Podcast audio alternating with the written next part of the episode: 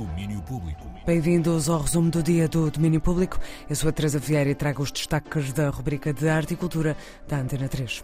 Desta quinta-feira, que é uma nova quinta.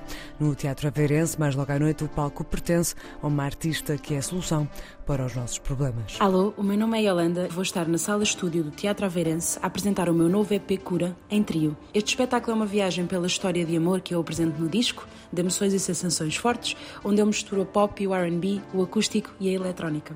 É a primeira vez que apresentamos este espetáculo em Aveiro, por isso venham ter connosco para podermos viver juntos esta minha cura. A cura da Yolanda, ao vivo hoje nas Novas Quintas do Teatro Aveirense, ciclo de concertos que acontece, como o nome indica, e bem, às quintas-feiras, o próximo depois, só em novembro, a dia 16, com João e Lil Nun. E o Sonar Lisboa está de regresso no ano que vem. Vai ser a terceira edição portuguesa deste festival nascido em Barcelona, na Catalunha. Já temos datas para marcar no calendário 22 a 24 de março de 2024 no Parque Eduardo VII em Lisboa. E também já temos primeiras confirmações. Jonathan Tavares, do Departamento de Comunicação do Sonar Lisboa. Salientamos os espetáculos inéditos de Too Many DJs com dois convidados, Claire Fifi e Errol Alkan, a atuação em formato DJ set de Bonobo, que já não atua em território nacional há algum tempo, assim como as atuações ao vivo de Sev da Oniatronics Point Never, que apresenta o seu disco novo, Tommy Cash e o espetáculo novo de Shy Girl, Club Shy.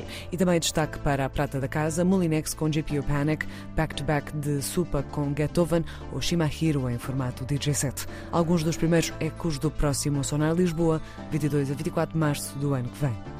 E no cinema, sugestão para hoje no DOC Lisboa, Festival de Cinema Documental que acontece até domingo, com a ajuda do Miguel Ribeiro, diretor do DOC. Um filme chamado An Owl, a Garden and the Writer.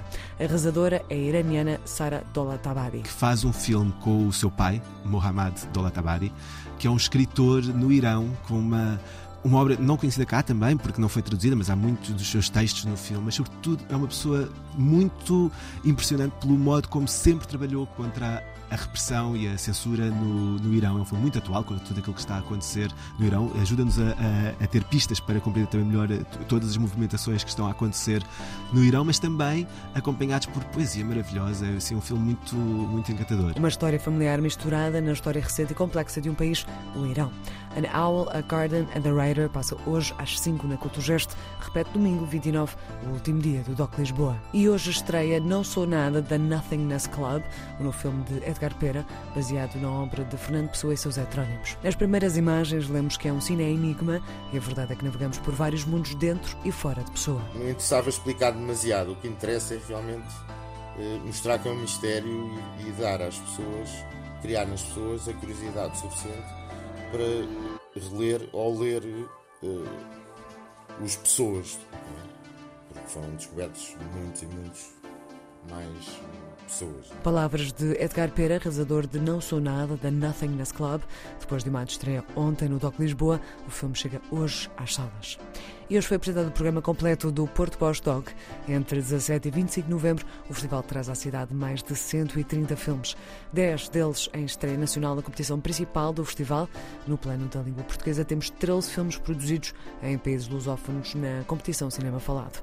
Mas há mais, temos um programa especial dedicado aos 50 anos do hip hop, com vários filmes, mas também com conversas. Por exemplo, Palavras que Transformam, com Capicua, Fábio Silva e Rui Miguel Abreu, tal como O Nó das Antas, por onde anda o hip hop portuense com Ace Maze, André Carvalho e Ricardo Farinha.